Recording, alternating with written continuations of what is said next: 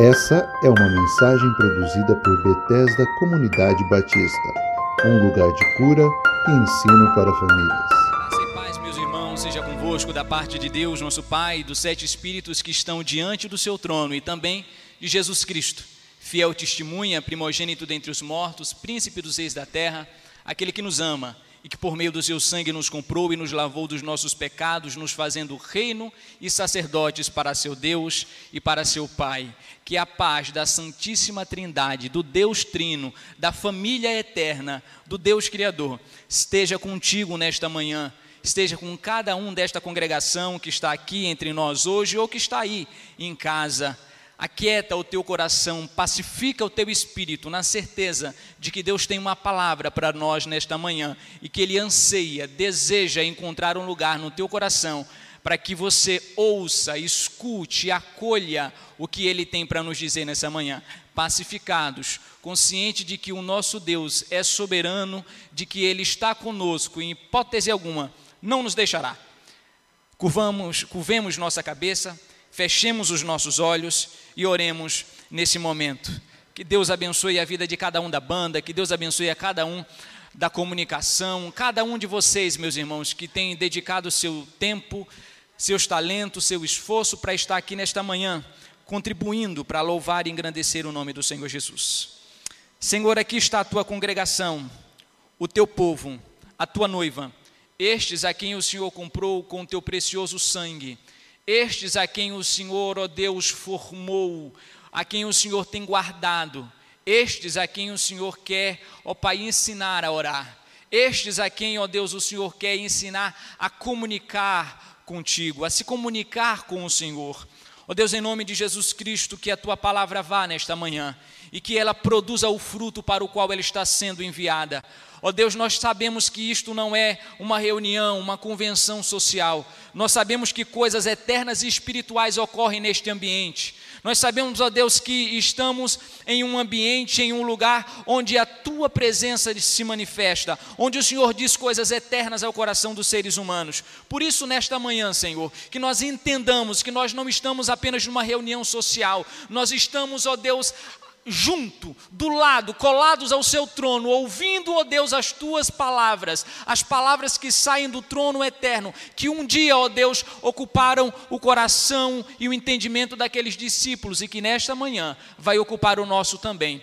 Por isso, em nome de Jesus, Espírito Santo, abre a porta da palavra para nós, no sentido de que cada um de nós destranque as, os ferrolhos do coração, as trancas da alma, para que possamos escutar a tua voz. Ó oh Deus, em nome de Jesus Cristo, que todo e qualquer poder maligno das trevas que queira impedir que o teu povo ouça, escute, acolha a semente que será lançada neste solo, ó oh Deus, seja repreendido no nome bendito de Jesus Cristo. Ó oh Deus, seja repreendido para para a glória do teu nome. Que toda a atenção, ó Deus, agora esteja na tua bendita, eterna e gloriosa palavra. É em nome de Jesus que nós oramos e entregamos o restante deste culto, como todo ele já tem sido, ao Senhor. Em nome de Jesus nós oramos e no poder do Espírito Santo nós agradecemos, ó Deus, porque o Senhor é bom e o Senhor é fiel. Amém, amém e amém.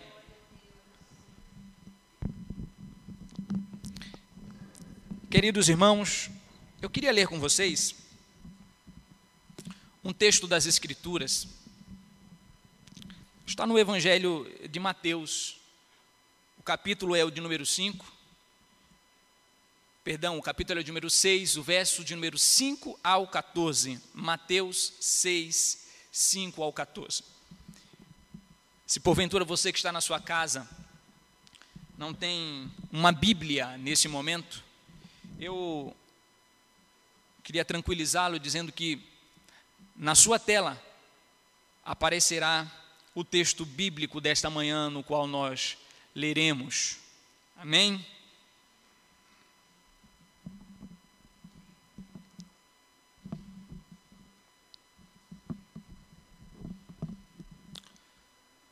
Quando e quando vocês orarem, não sejam como os hipócritas. Eles gostam de ficar orando em pé nas sinagogas e nas esquinas, a fim de serem vistos pelos outros. eu lhes asseguro que eles já receberam sua plena recompensa. Mas quando você orar, vá para o seu quarto, feche a sua porta e ore ao seu pai, porque ele está em secreto.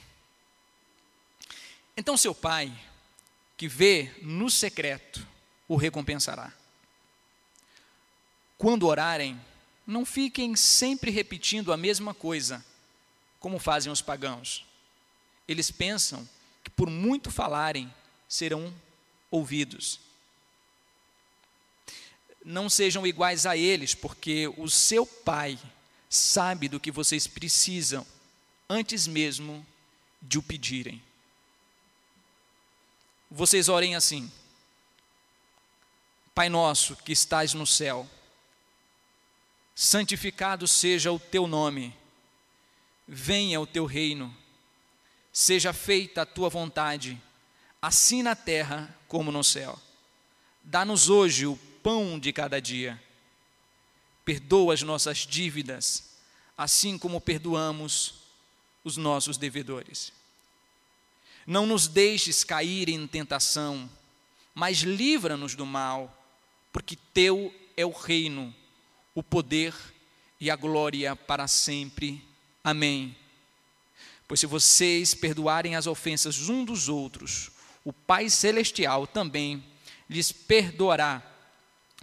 Mas se não perdoarem uns aos outros, o Pai Celestial não perdoará as ofensas de vocês.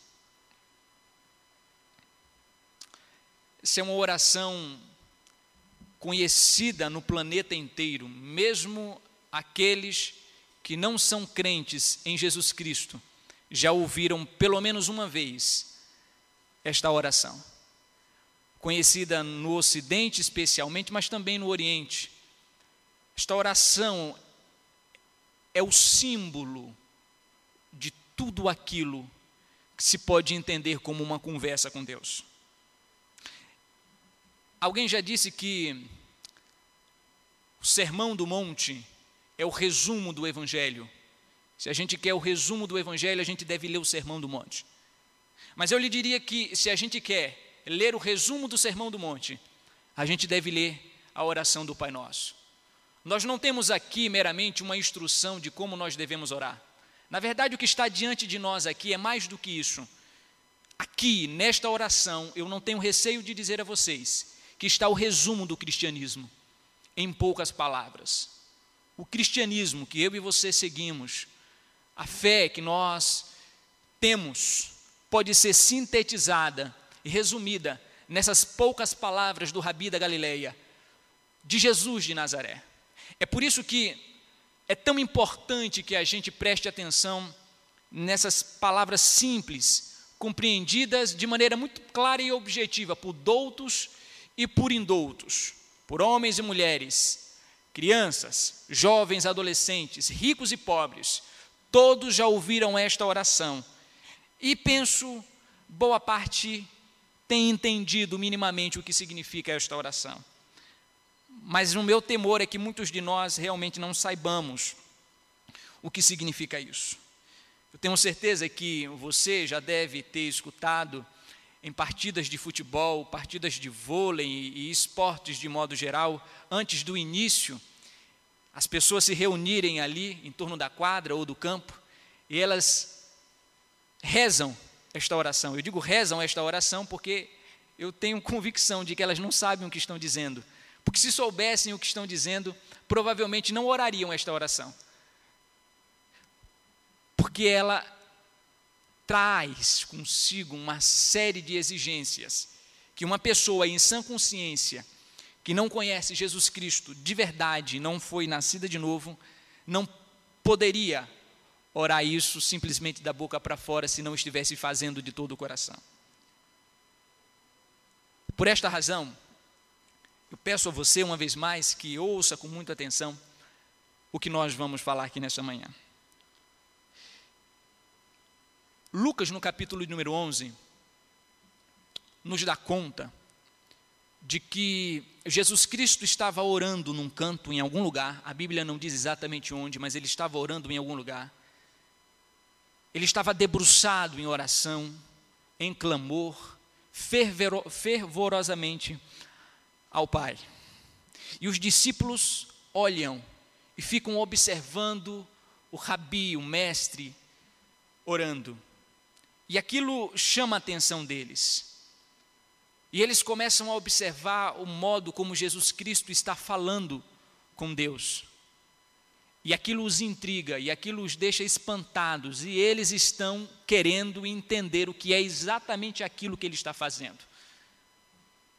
E eles esperam Jesus Cristo acabar de orar, diz Lucas 11, leia depois na sua casa.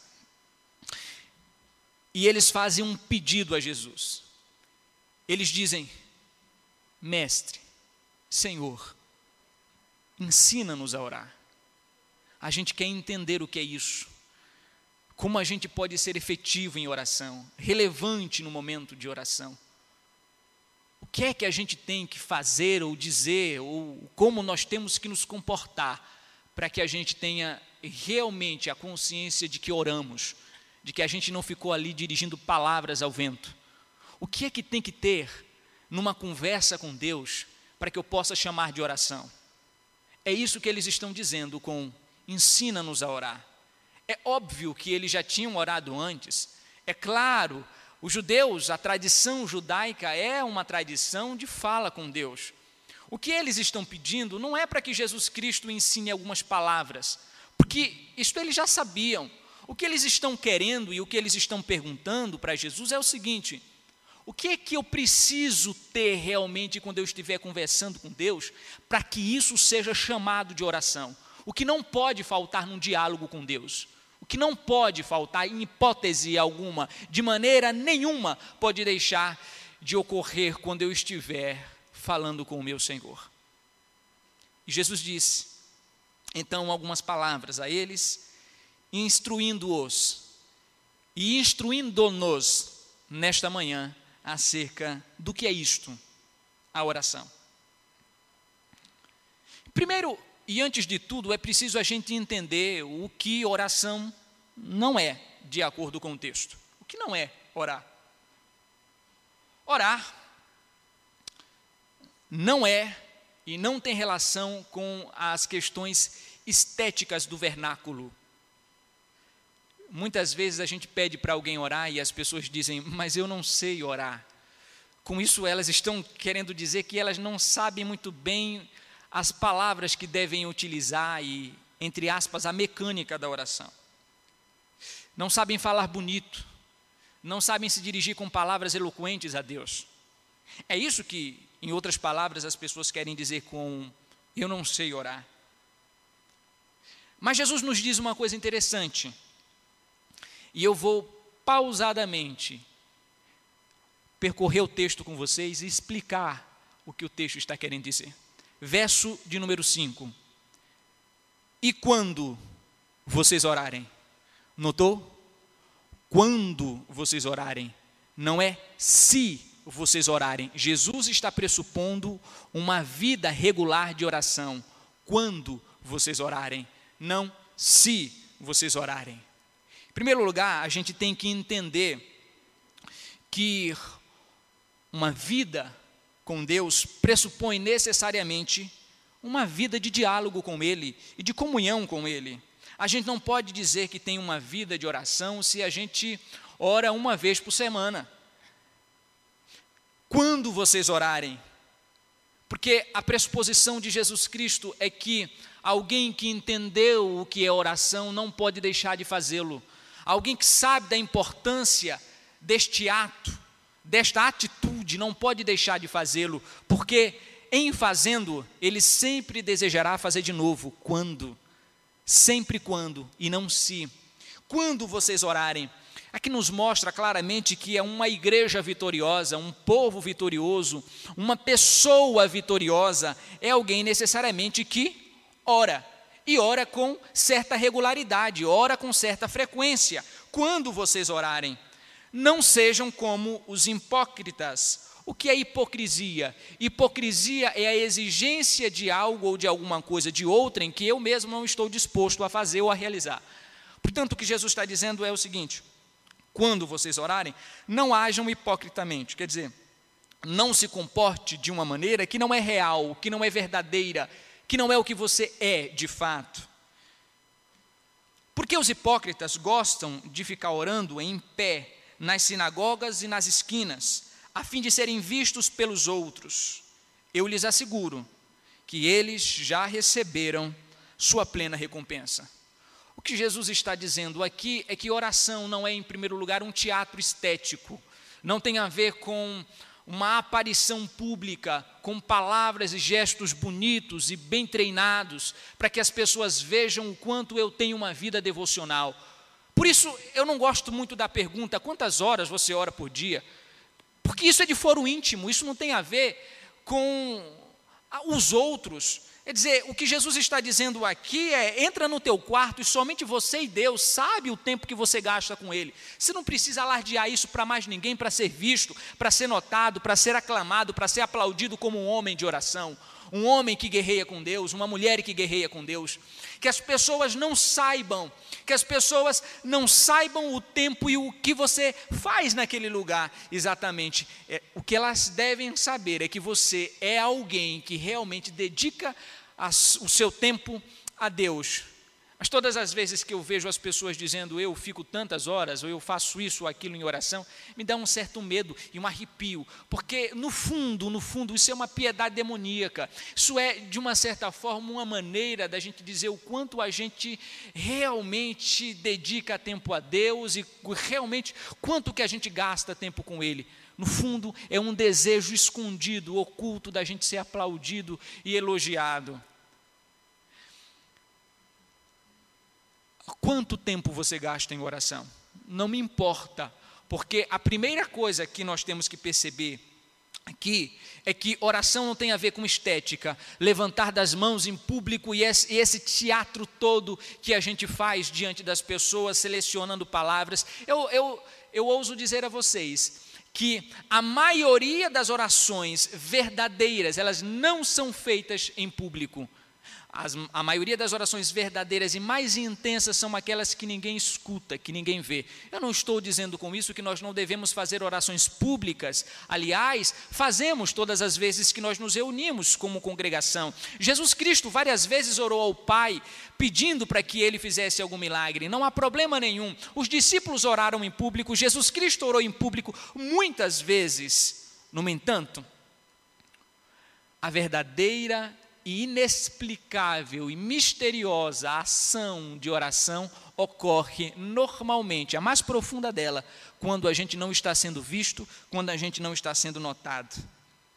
Não tem a ver com estética, com a beleza das palavras que eu utilizo.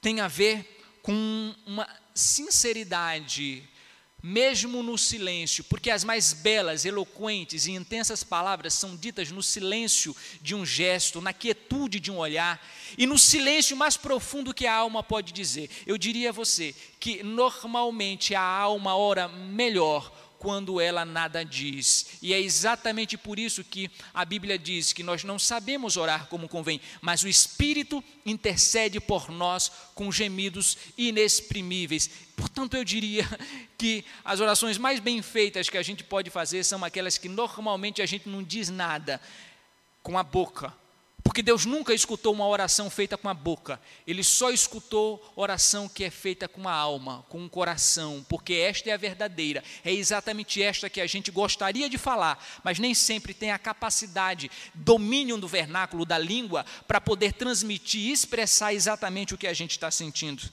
Portanto, eu diria que, se você é um ser humano, e se você é autêntico e verdadeiro naquilo que sente, eu diria que você sabe orar. Se você é honesto consigo mesmo e você é honesto com Deus. Porque oração tem a ver com honestidade. Oração tem a ver com honestidade plena do que você se sabe ser, do que você sente e percebe que é.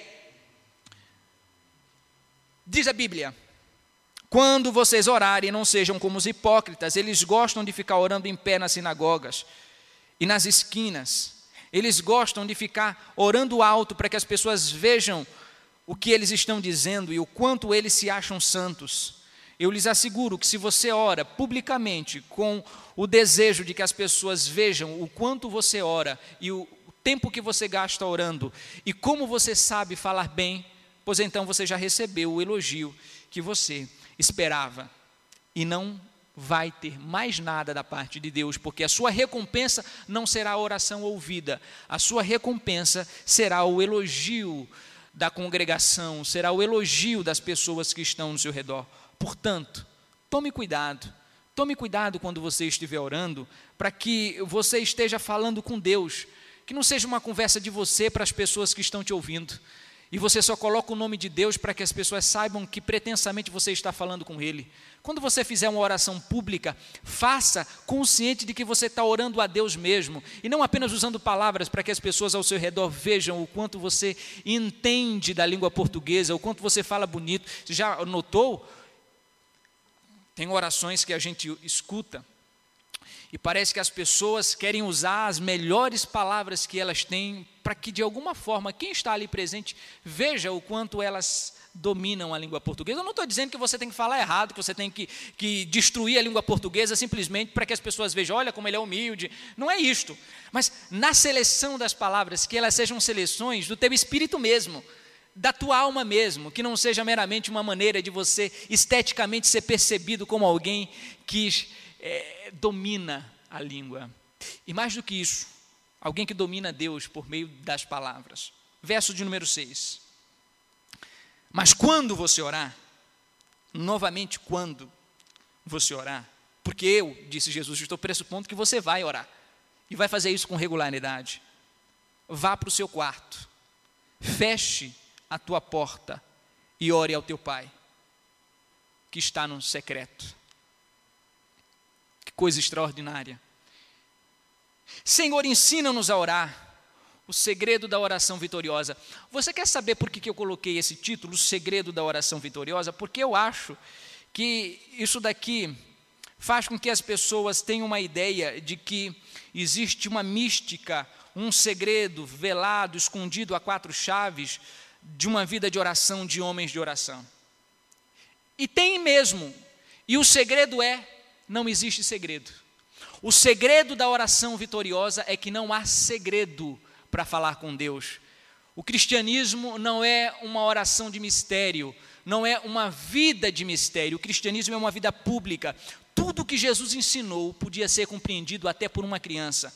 O grande segredo da oração é que não há segredos para falar com Deus. Não existem palavras mágicas, não existem fórmulas mágicas, não existe uma mecânica da oração. Jesus Cristo não existe uma não ensina uma mecânica, o que ele ensina é um espírito de oração, é um jeito de se comportar na vida que faz com que a gente realmente esteja orando.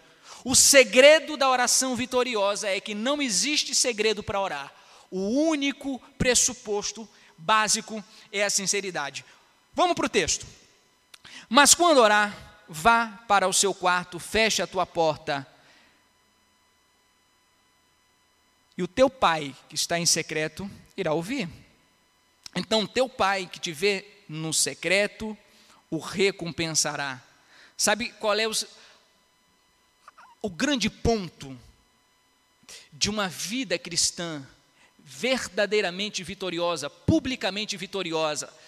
Quando você se apresenta no teu trabalho, quando você se apresenta na tua família, quando você se apresenta na congregação, quando você está entre os teus parentes, o segredo de uma pessoa, de um cristão vitorioso, se a gente pode chamar assim de segredo, ou a maneira mais adequada da gente ser vitorioso na vida, é sendo vitorioso em, no quarto secreto de oração. O que Jesus está falando aqui, basicamente, é que se a gente quer vencer o pecado, se a gente quer vencer as tribulações da vida, se a gente quer ser vitorioso diante do mundo, de, dos anjos, de Satanás, diante de todas as pessoas, a gente deve vencer primeiro sozinho. Existe uma luta com a qual nós iremos lidar todos os dias, e esta luta do cotidiano nunca, em hipótese alguma, poderá ser vencida se antes eu não estiver guerreando sozinho em oração. Eu preciso me adequar ao jeito de Deus lidar com a vida e Ele quer que primeiro eu tenha tempo a sós com Ele. Por que, que nós, na maioria das vezes, nos comportamos de maneira tão amedrontada na vida? Por que, que nós nos comportamos de maneira tão inadequada na existência? É porque nós não vamos para o nosso quarto, é porque nós não fechamos a porta do quarto e nós passamos, não passamos tempo conversando com Deus. Nós queremos vencer o pecado, nós queremos ter resposta para os nossos problemas, nós queremos ser triunfantes na vida, mas nós não queremos nos render e ser vencidos por Deus em oração. Nós não queremos dedicar tempo conversando com aquele que pode resolver os problemas. Nós queremos ser vitoriosos diante do público, mas nós não queremos perder na oração, no quarto em secreto. Nós, o segredo de uma vida vitoriosa, um segredo de vencer é perder no quarto, é render-se, é ser vencido, é é ter uma exaustão física, emocional e espiritual, até o ponto de que eu tenha certeza de que eu fui ouvido pelo Pai que está no quarto.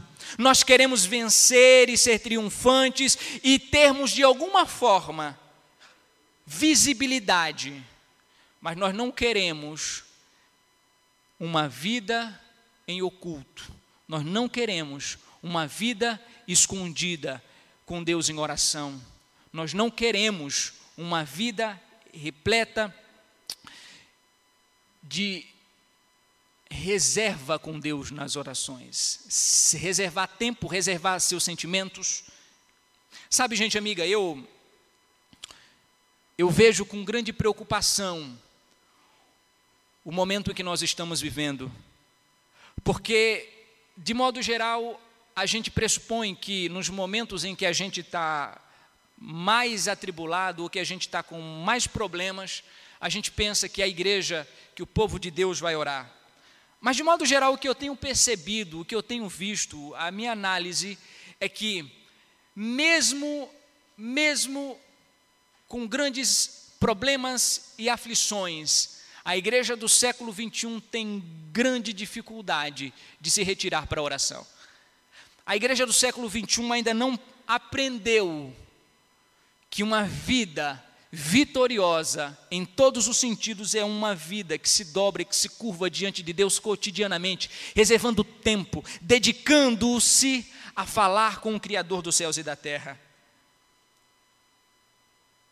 Quando você orava para o seu quarto, feche a sua porta e o Pai que está em secreto o recompensará. Qual é a recompensa que você deseja? Eu não sei de fato como está o seu coração nessa manhã, se angustiado, se preocupado, se existe uma luta com a qual você está travando, se a tua família está em desespero e você tem alguma coisa a vencer. Deixe-me dizer, você não vencerá com palavras, você não vencerá por meio meramente de sabedoria humana. Existe um campo da existência, existe uma ferramenta que Deus deu ao seu povo que tem sido muito pouco utilizada. E esta ferramenta é o dínamos, é o poder de uma vida em secreto, uma vida no quarto, uma vida reservada a falar com Deus.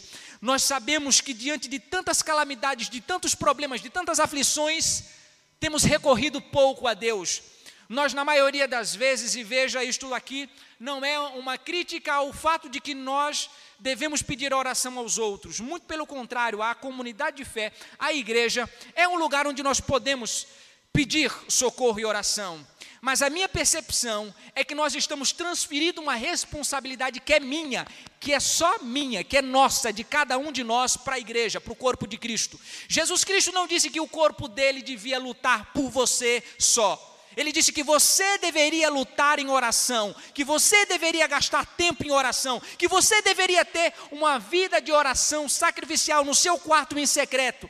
E aqui eu não estou dizendo novamente que nós não devamos pedir oração. O que eu estou dizendo é que nós só não precisamos só pedir oração para os outros. Interessante que a maioria das pessoas que dizem orem por mim não oram. Que a maioria das pessoas que dizem orem por esta causa não dobraram ainda os seus joelhos para elas mesmas orarem. Não é interessante que a igreja de Cristo aprendeu muito fácil a dizer: ore por mim, mas ela não tem a capacidade, a galardia de entrar no seu quarto em secreto e dizer: Ó oh Deus, eu vou guerrear em oração agora. Eu sei que existe um mundo espiritual e que Ele não quer ver a minha vitória, de que Ele quer me ver no chão, de que Ele não quer que esta causa seja resolvida. Ó oh Deus, eu vou lutar contigo em oração, porque eu sei que esta é uma ferramenta dada ao corpo de Cristo e, portanto, é dada a mim também. Eu preciso ser uma mulher de oração, eu preciso ser um homem de oração, eu preciso ser um cristão que labuta, que ora, que fala com o Pai Celestial, porque muitas vezes nós transferimos a responsabilidade de uma vida em secreto com Deus para a congregação. Ore por mim, ore por mim, ore por mim, mas nós não temos a galhardia de entrar nós mesmos no quarto e dizer: Deus, agora sou eu e o Senhor, e eu não saio daqui enquanto o Senhor não falar o meu coração, enquanto o Senhor não disser para mim o que eu tenho que fazer, enquanto o Senhor não me der uma orientação, e Deus que está em secreto e ver a sua oração em secreto te recompensará. A oração respondida, uma oração dita e ouvida por Deus, é a oração de quem ora em primeiro lugar em quem vai para o quarto, se recolhe e diz: Eu não saio daqui enquanto eu não tiver uma resposta. Eu sei que o Senhor vai me recompensar. Eu sei que o Senhor não vai deixar eu sair daqui sem ouvir uma direção de tua parte. E eu não arredo o pé daqui enquanto o Senhor, o teu Espírito, não falar o meu coração. Eu não saio daqui enquanto eu não tiver paz, enquanto eu não tiver um norte, uma direção. E é assim que o Espírito de Deus quer que nós recebamos a vitória. Ore, pare de pedir para os outros simplesmente para orar por você e comece a você mesmo criar vergonha na sua cara, entrar no teu quarto e orar. Porque nós precisamos aprender a falar com o nosso Pai que está em secreto. Nós precisamos disso. Continue pedindo para a igreja orar por uma causa, porque a comunidade de fé está aqui para isso. Mas você precisa, você mesmo, ter uma vida em secreto, uma vida de oração, uma vida no teu quarto, minha irmã.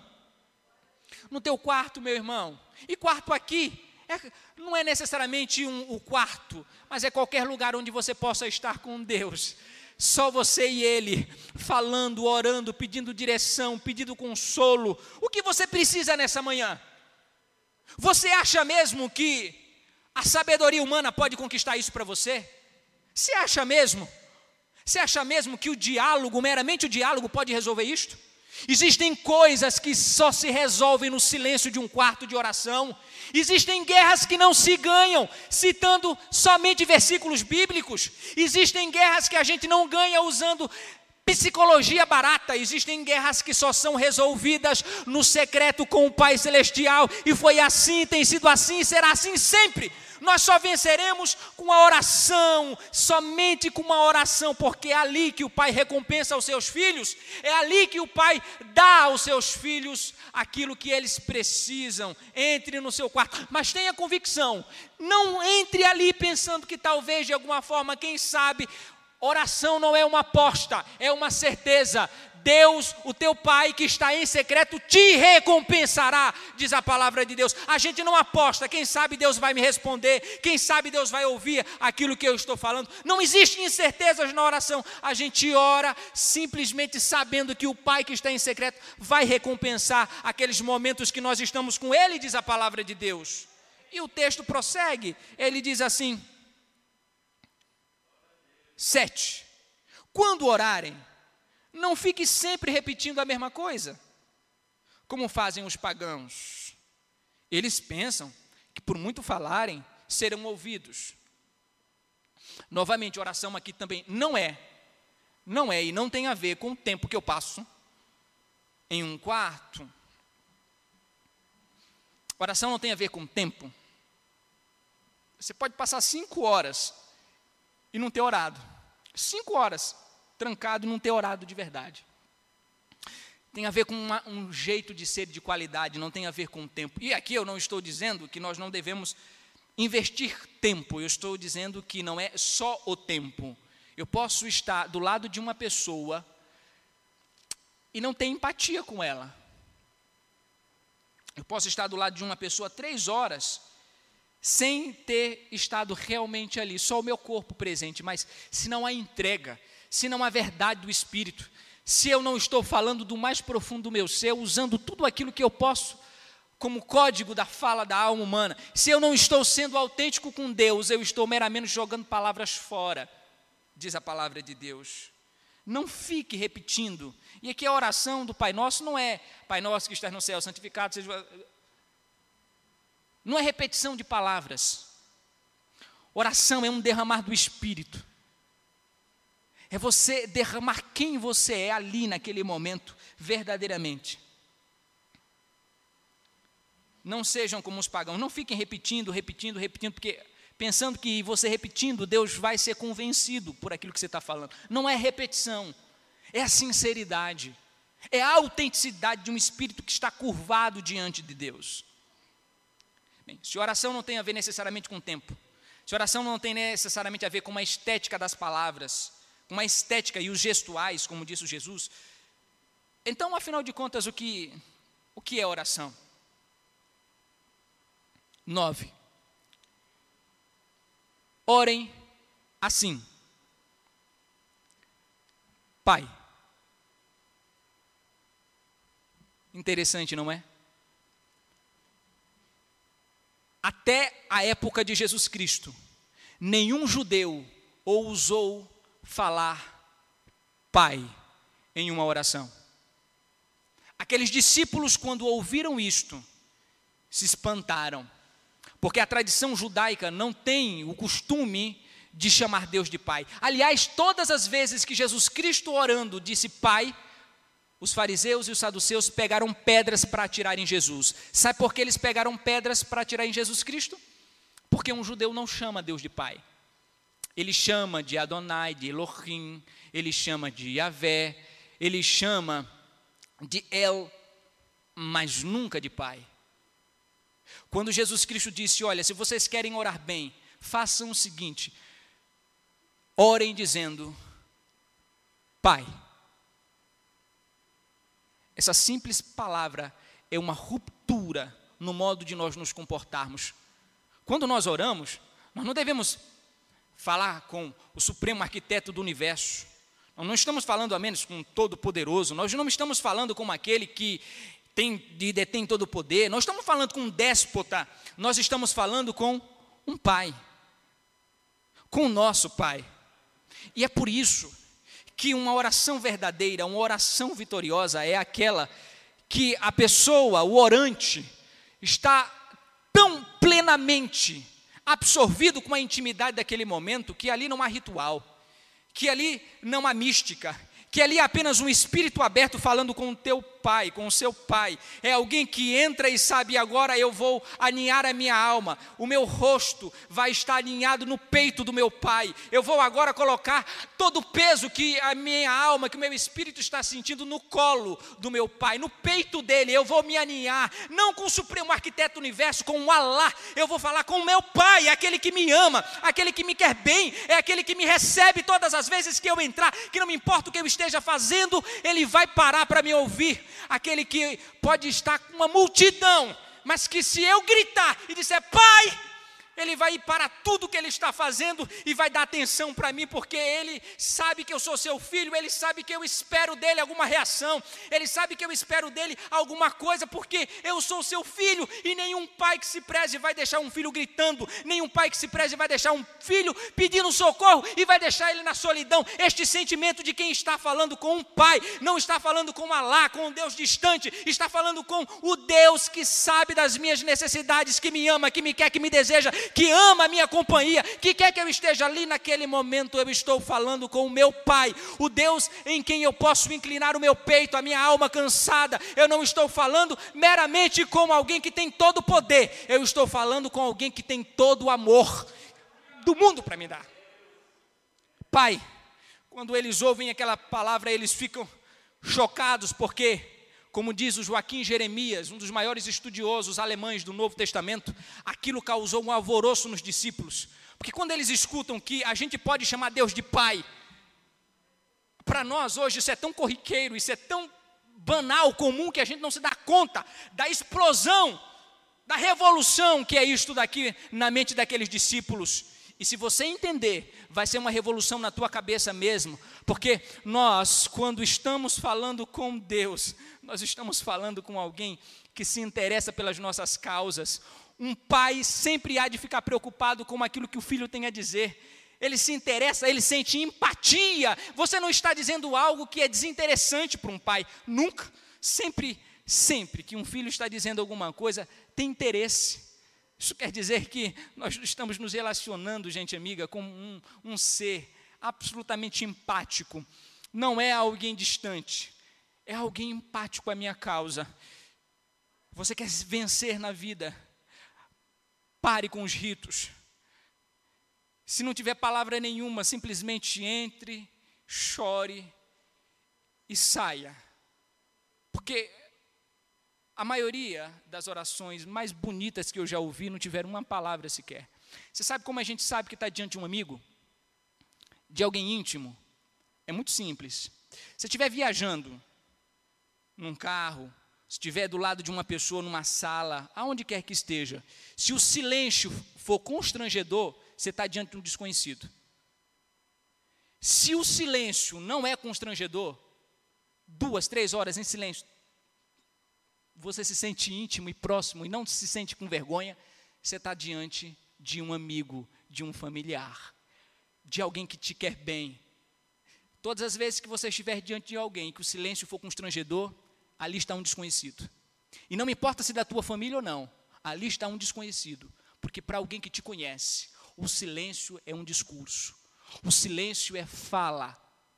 É assim que a gente sabe que tem um amigo. Quando a gente fica em silêncio e mesmo assim é interpretado corretamente. Quando simplesmente um olhar é decifrado. Uma lágrima é um texto.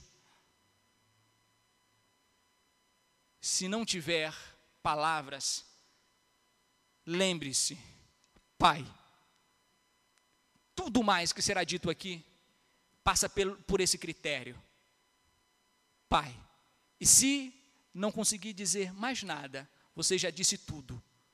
Porque um pai sabe das necessidades do seu filho. Pai, isso basta. E é por isso que Jesus começa com esta palavra revolucionária. Você está diante do seu pai.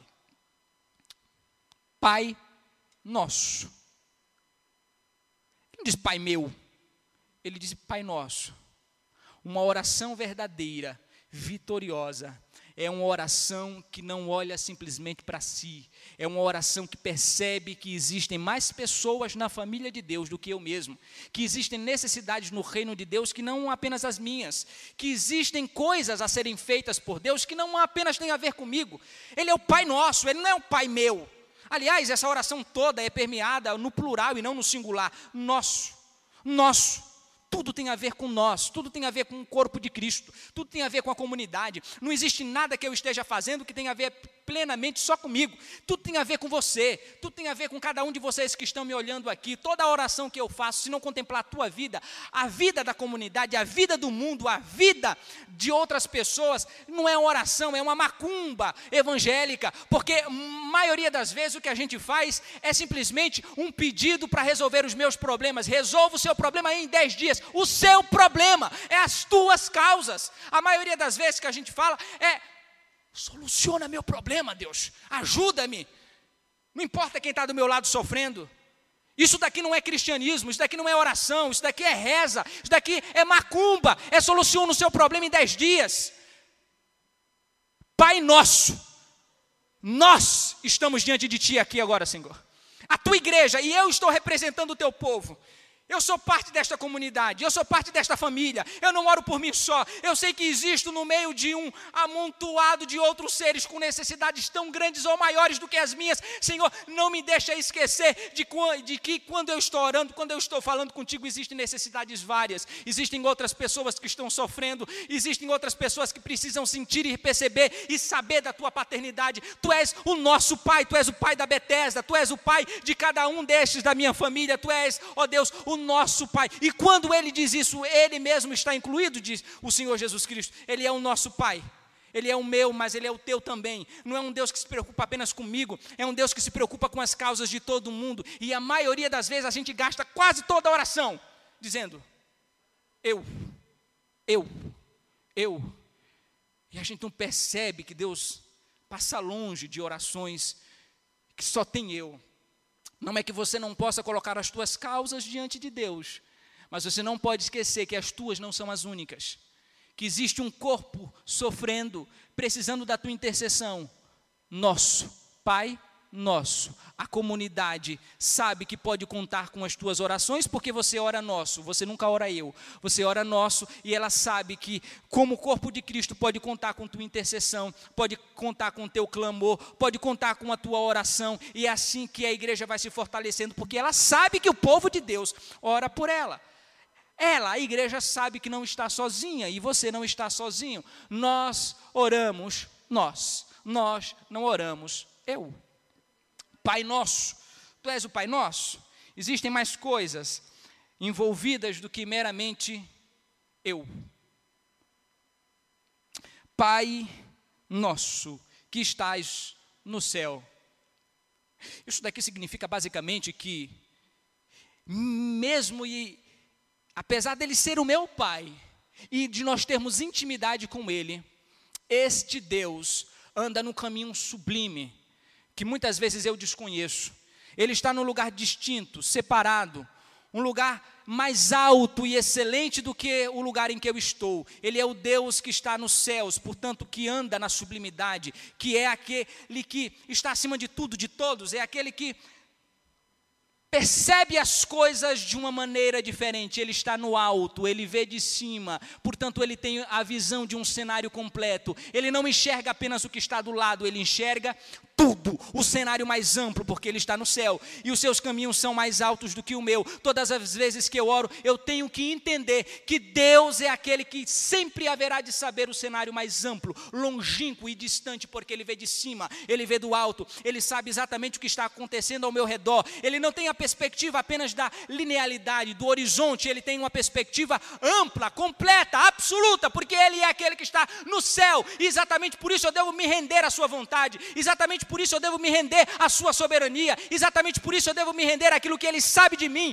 aquilo que ele sabe por mim e aquilo que ele sabe em mim. Ele é aquele que está nos céus e, portanto, é aquele que vê muito mais longe do que eu consigo enxergar, e, portanto, exatamente por isso, por esta razão, eu devo humildemente dizer: Senhor, eu estou na terra, eu sou filho da terra, tu és sublime, estás no céu, tem uma perspectiva mais ampla, portanto, eu me rendo, Senhor, aquilo que tu estás enxergando para a minha vida, e eu quero que que isto, ó Deus, esteja na minha perspectiva, no meu horizonte, na minha perspectiva de visão. Tu estás no céu, eu estou na terra, diz a palavra de Deus. E o texto bíblico prossegue: Santo seja o teu nome, isto é, separado. Santo significa separado seja o teu nome. Eu não posso tornar o nome de Deus mais santo. Eu só posso reconhecer a santidade dele em mim santificado seja o teu nome, não é que eu torne o nome de Deus mais limpo, mais puro. Não. Santificado seja o teu nome significa tão somente, Deus, que eu separe este nome na minha vida como distinto de todos os outros como diferente de todos os outros. Quando eu evocar o teu nome, eu sei que eu estou evocando a tua pessoa bendita e diferente de todas as outras. Ó oh Deus, que a minha percepção não seja que o Senhor seja meramente mais um, mas que o Senhor é diferente de tudo mais, que o Senhor é o totalmente outro, que o Senhor é aquele distinto de todos os deuses que outrora eu já tinha ouvido falar. Quando eu estou diante de ti, Senhor, eu sei que eu estou diante daquele que é inquestionável, daquele que é sublime, daquele que é inominável daquele que é totalmente outro, daquele que está para além de qualquer decifração, daquele que está para além de qualquer conjectura, daquele que não pode ser encaixotado pelos teólogos, daqueles cujos teólogos não podem trazer uma teologia ampla, completa, absoluta, porque ele é santo, isto é, ele é separado, ele é distinto de tudo mais que pode ser conhecido, ele é diferente, é isso que significa. Eu estou lidando com alguém diferente de tudo que eu conheço, ele é o totalmente outro, mas nem por isso ele não pode ser percebido e nem por isso ele não pode ser ser bem acalorado em mim, nem por isso ele pode deixar de ser recepcionado na minha alma. Ele é santo, ele é separado, e exatamente por isso, porque ele é diferente de tudo mais.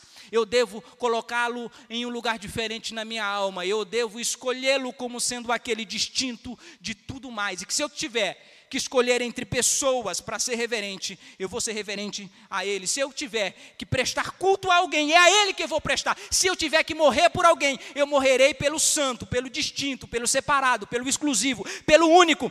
Ele é aquele em quem eu digo: Tu és diferente. Tu és aquele em quem eu vou colocar as minhas causas. Tu és aquele a quem eu vou clamar, porque Tu és santo. Tu és separado de todo socorro que eu conheço. Tu és separado de tudo aquilo que eu imagino ser possível.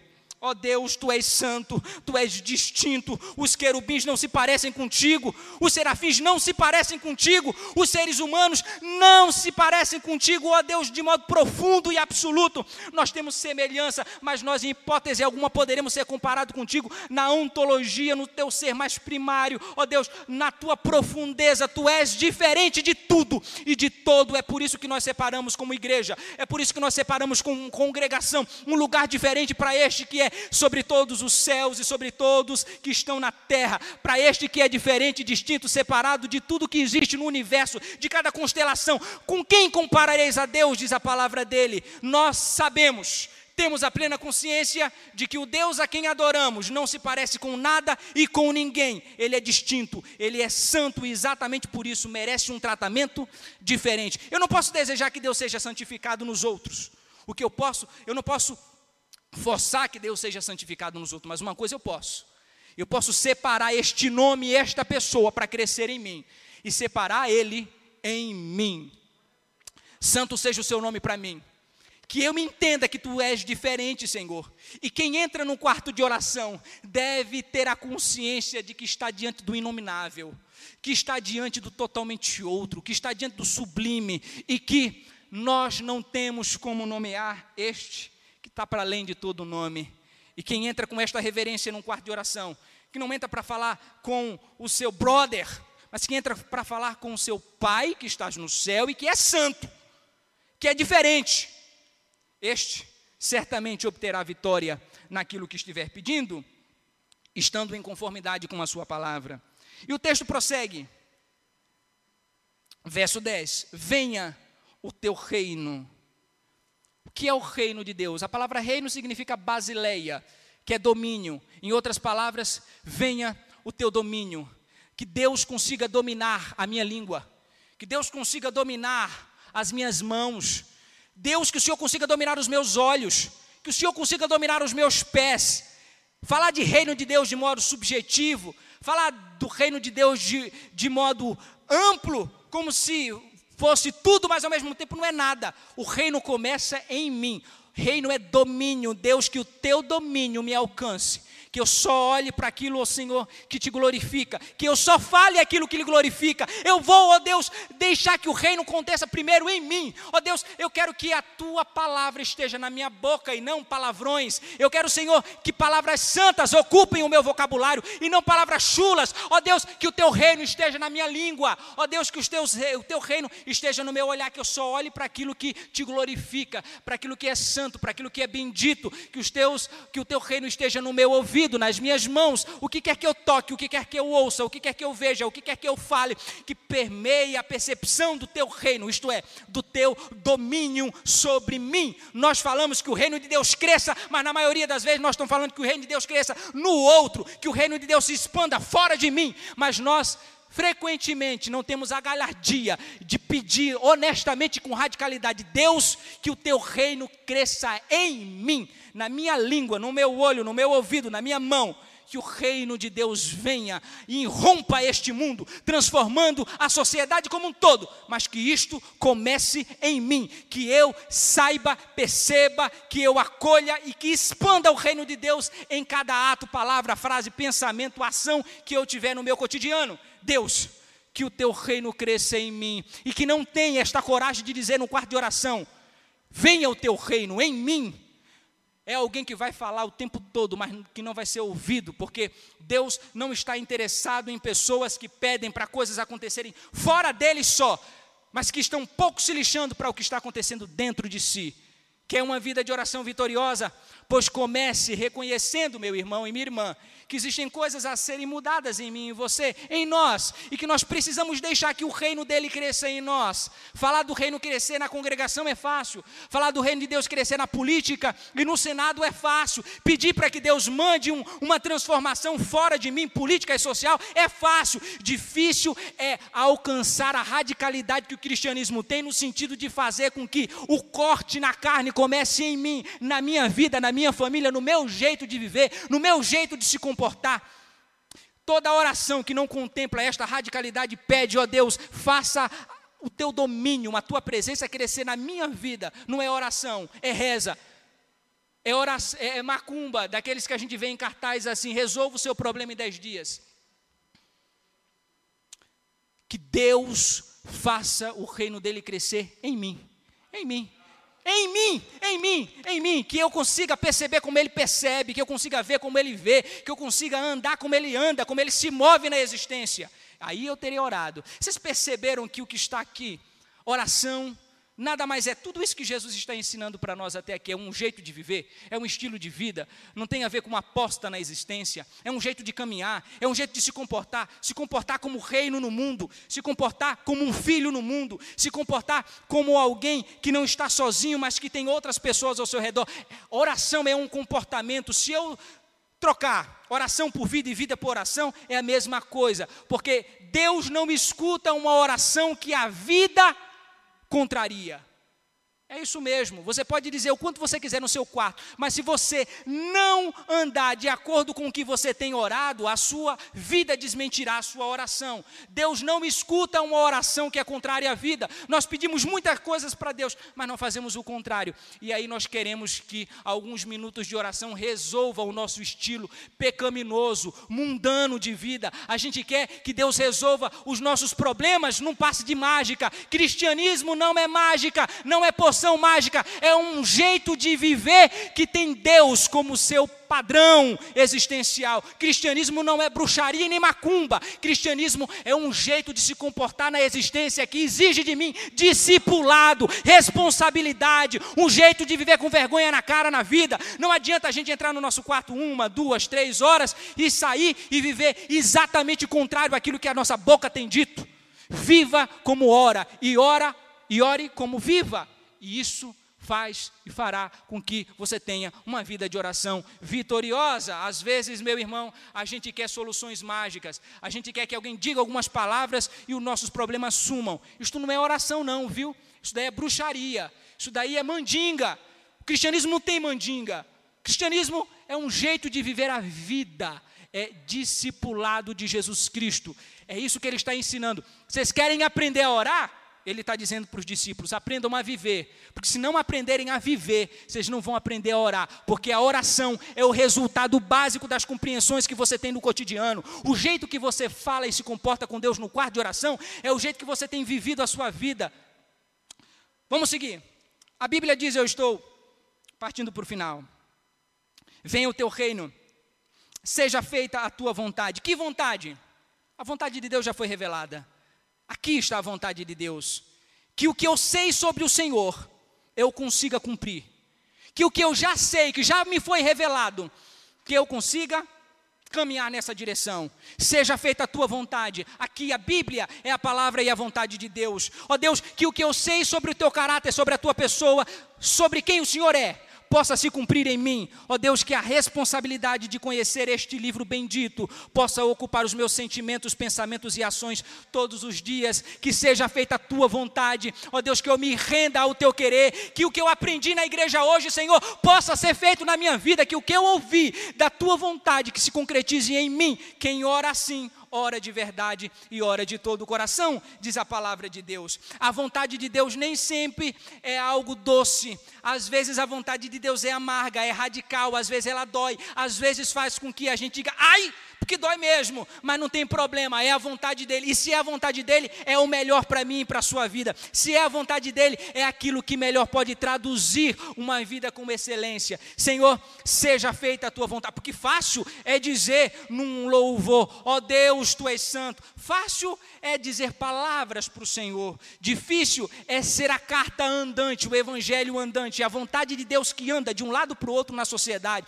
Fácil é dar ordens a Deus dizendo: eu rejeito, eu não aceito. Difícil mesmo é se render e dizer: Senhor, não importa qual seja a tua vontade, eu estou aqui. Ela pode me fazer chorar, ela pode me fazer sangrar durante uns dias, mas eu sei que ela vai me tornar uma pessoa melhor. Eu sei que ela vai me tornar mais forte. Eu sei que ela vai me fazer caminhar um pouco mais e ela vai me fazer chegar a Canaã celestial. Deus, eu sei que o Senhor tem o melhor para a minha vida, mesmo que agora eu não esteja entendendo, mesmo que agora esteja doendo, faz a tua vontade em mim, diz a palavra de Deus, é em mim.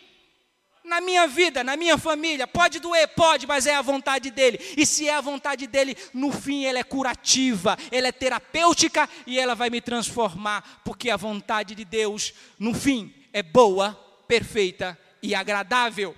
No começo pode até doer, mas no fim a gente sabe que é boa, perfeita e agradável. Faz a tua vontade, Senhor, em nós.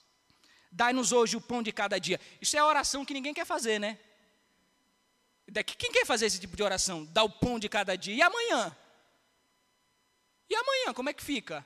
Porque as igrejas, de modo geral, ensinam que alguém que é realmente um cristão, não é o que pede o pão de cada dia, é o dono da padaria. Não é correto? É, é isso, a gente não diz, mas é isso mesmo. Quem é o abençoado? É o dono da padaria, não aquele que vai lá com 50 centavos comprar o pão de hoje só. E isso significa exatamente o que está escrito: o pão de cada dia. Mas as igrejas evangélicas, de modo geral, têm ensinado o quê? A você ter prosperidade a tal ponto que você vem acumular padaria, não só padaria, o lugar que faz o trigo também. É o pão de cada dia. Quanto de nós somos honestos, porque vamos após esse culto comer hoje a comida que Deus deu para a gente hoje, mas e amanhã? Amanhã Deus vai se preocupar em nos dar o que a gente precisa para amanhã. Se eu tenho hoje, eu tenho que dizer, Deus, muito obrigado pelo pão de hoje, porque o de amanhã eu sei que o Senhor já tem preparado. Muitos de nós ficamos tão angustiados com o amanhã, pensando 10, 20, 30 anos, pensando em como e o que vamos deixar para os nossos filhos, e a gente quer acumular para os filhos, para os netos, para os bisnetos. Eu li um tratado de psicologia que dizia que esta é a geração mais angustiada. Você sabe por que essa é a geração mais angustiada de todos os tempos? De acordo com essa pesquisa psicológica, porque no passado, até 100, 200 anos atrás, as pessoas trabalhavam para sustentar a sua família, e depois que os filhos crescessem, eles iam e trabalhavam para ter o seu próprio sustento e para se virar. Hoje não, hoje a gente pensa o que eu vou deixar para o meu filho, depois o que eu vou deixar para os meus netos, e a gente quer acumular pensando em três, quatro gerações para frente, e a gente vai lá no futuro querendo planejar o futuro. Todavia, é o pão de cada dia, é o que Ele tem preparado para nós hoje, porque o pão de cada dia faz com que a gente confie em Deus, faz com que a gente dobre os joelhos e acredite que só Deus pode nos alimentar, nos sustentar e nos trazer o conforto de hoje, que é preciso para hoje, é o pão de cada dia, e quem ora com esta confiança, Deus, o pão de hoje, eu sei que o Senhor já tem preparado, por isso, muito obrigado, é e é o pão nosso, não é o pão meu, é o pão nosso. Quer dizer, não importa se somente eu tenho o que comer, o outro também precisa ter o que comer, Senhor. Portanto, prepara o pão nosso. Sempre o nosso, a comunidade, as pessoas, os outros, não tem a ver só comigo. E é o nosso. A gente não quer o de ninguém. A gente quer o que pertence ao povo de Deus, né? a gente não quer o que não Deus não tem para nós, é somente aquilo que Ele tem para a nossa vida. O pão nosso. Interessante que pão aqui não tem a ver apenas com alimento. Pão tem a ver com o espiritual também, porque Jesus Cristo disse assim: Eu sou o pão vivo que desceu do céu. Quem não come deste pão não tem vida. Portanto, o pão nosso de cada dia, que sim significa o alimento mas, físico, mas também significa o alimento espiritual. Senhor, prepara hoje um dia na tua presença, na presença de Jesus Cristo, que é o pão de Deus. Prepara, Senhor, que hoje eu me comporte verdadeiramente como discípulo de Jesus Cristo, que eu tenha o alimento espiritual que eu preciso para hoje, em nome de Jesus. perdoa as nossas dívidas, assim como nós perdoamos os nossos devedores. Percebeu? Percebeu? Perdoa os meus pecados, assim como, da mesma forma, tal como eu tenho perdoado aqueles que têm me ofendido, aqueles que me devem. Se os jogadores de futebol soubessem o que isso significa, parariam de orar hoje. Porque o que, é que eles estão dizendo? Deus, me perdoa, mas olha, me perdoa assim como, na mesma proporção que eu tenho perdoado os outros. Alguém vem dar uma falta nele, ele arranca o joelho do outro fora. Mas tem orado. Me perdoa, assim como eu tenho perdoado o outro.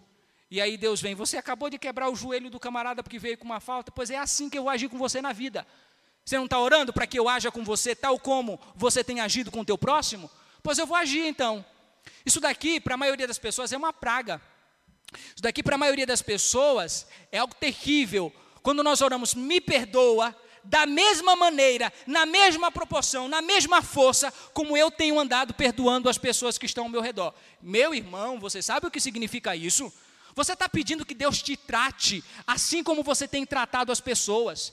Você está pedindo que o perdão dele venha sobre a tua vida, tal como, da mesma forma, na mesma proporção, que o perdão deu para com os outros tem ocorrido. Se você não tem perdoado os outros, não ore para Deus perdoar o seu pecado, porque Ele vai te tratar na mesma proporção. Ó oh, Deus, perdoa os meus pecados, tal como eu tenho perdoado aqueles que têm me ofendido. O modo como eu tenho me comportado em relação aos outros, perdoando-os, perdoa-me também. Se você não entendeu isso, se você não tem a capacidade de perdoar aqueles que têm feito mal a você, magoado você, você não tem não tem ainda a galhardia de poder dizer Deus me perdoa, porque Ele não vai te perdoar se você não perdoar o outro. Aliás, esse é o único versículo que Jesus estende, dos versos ah, 14 e 15, veja: Pois se perdoarem as ofensas uns dos outros, o Pai Celestial também lhes perdoará. Mas se não perdoarem uns aos outros, o Pai Celestial não perdoará as suas ofensas. É o único versículo no Pai Nosso que Jesus Cristo explica e expande. Se você não perdoar, o pai não te perdoa. Se alguém lhe fez mal, lhe tratou mal e você não perdoou, você não será perdoado. Vai achar que está indo para o céu frequentando uma igreja, mas vai para o inferno. Duro essas palavras, não é? Mas é isso que Jesus Cristo está dizendo. Se você não perdoar as pessoas que te maltratam, que fazem mal a você, você não vai ser perdoado por ele. Porque quando você diz, me perdoa, assim como eu tenho perdoado os outros, ele está dizendo, pode deixar, fique tranquilo. Eu vou começar a observar como você perdoa os outros e vou lhe tratar exatamente assim. Percebeu? É forte isso. Isso é um resumo do cristianismo, lembram? Aqui está o resumo do cristianismo. Perdoa as nossas dívidas assim como nós perdoamos nossos devedores. Não nos deixe cair em tentação, mas livra-nos do mal. Não nos deixe cair em tentação. Não é não deixe que a tentação chegue, é não deixe que as tribos. E aqui, tentação no grego é, é, a mesma palavra que provação. Não nos deixes cair diante das provações da vida. Quando as provações da vida vierem, chegarem, não me deixe sucumbir a elas. Provação e tentação no grego é a mesma palavra. Portanto, aqui deve ser interpretado assim: Deus, quando as tribulações da vida chegarem, não nos deixe, não apenas a mim, mas a todos nós, não me deixe sucumbir diante das provações da existência, mas livra-nos do mal, de ter que cair dessa tentação. Mal que sou eu, mal que existe em mim e mal ardilado, planejado por Satanás. Porque teu é o reino o poder e a glória para todo sempre. Amém. A oração começa com Deus e adivinha? Ela termina com Deus. Começou com Deus, Pai nosso, e ela termina teu é o reino. Reino, teu é o reino. A gente pede coisas para Deus que normalmente tem a ver conosco. Mas Deus nunca vai atender uma oração que coloque o seu reino em perigo. Nunca. Nunca colocará uma oração em prática que deixe o seu reino em perigo. Quando Jesus Cristo orou dizendo, Pai, se possível, passa de mim esse cálice, a resposta foi não. Por que não?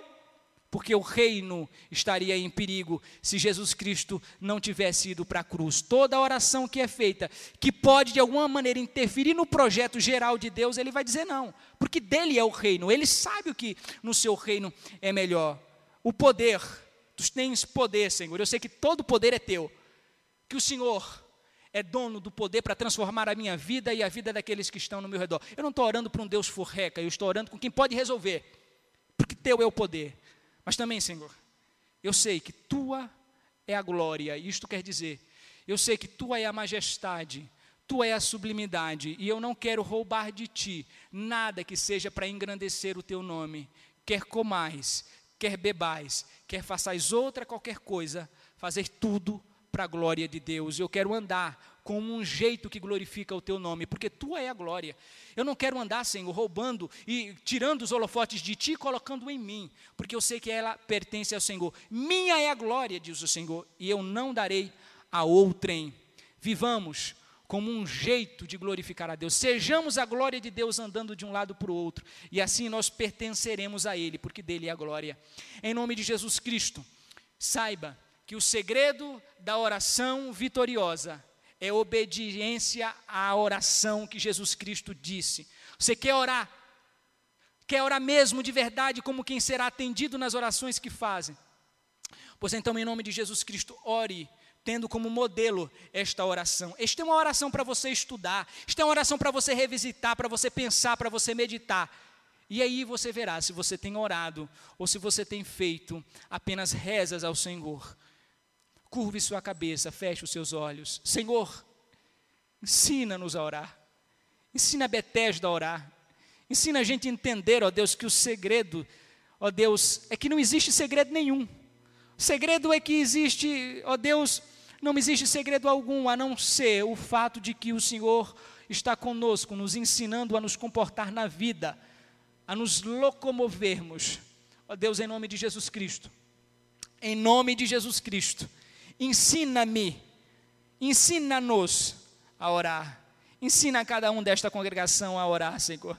Ensina-nos que se a gente quiser vencer as batalhas que tem nos colocado no chão, a gente deve, ó Deus, conversar com o nosso Pai e nós obteremos, ó Deus, o sucesso, nós obteremos, Senhor, a recompensa, porque o Senhor recompensará aqueles que entram no seu quarto. Ó Deus, ensina-nos. Deus, dai-nos prazer na oração. Deus, vença-nos nos momentos em que a gente estiver orando e faz com que a tua vontade prevaleça em nós, que a gente tenha uma dimensão do comunitário, que a gente entenda que nós não estamos sozinhos neste mundo, que estamos com outras pessoas e que precisam igualmente, Senhor, que o Senhor também seja o Pai nosso. Ó oh Deus, é em nome de Jesus Cristo que eu oro, é no nome de Jesus Cristo que eu agradeço por este dia. Muito obrigado. Amém, amém e amém. Deus em Cristo abençoe sua vida, meu irmão.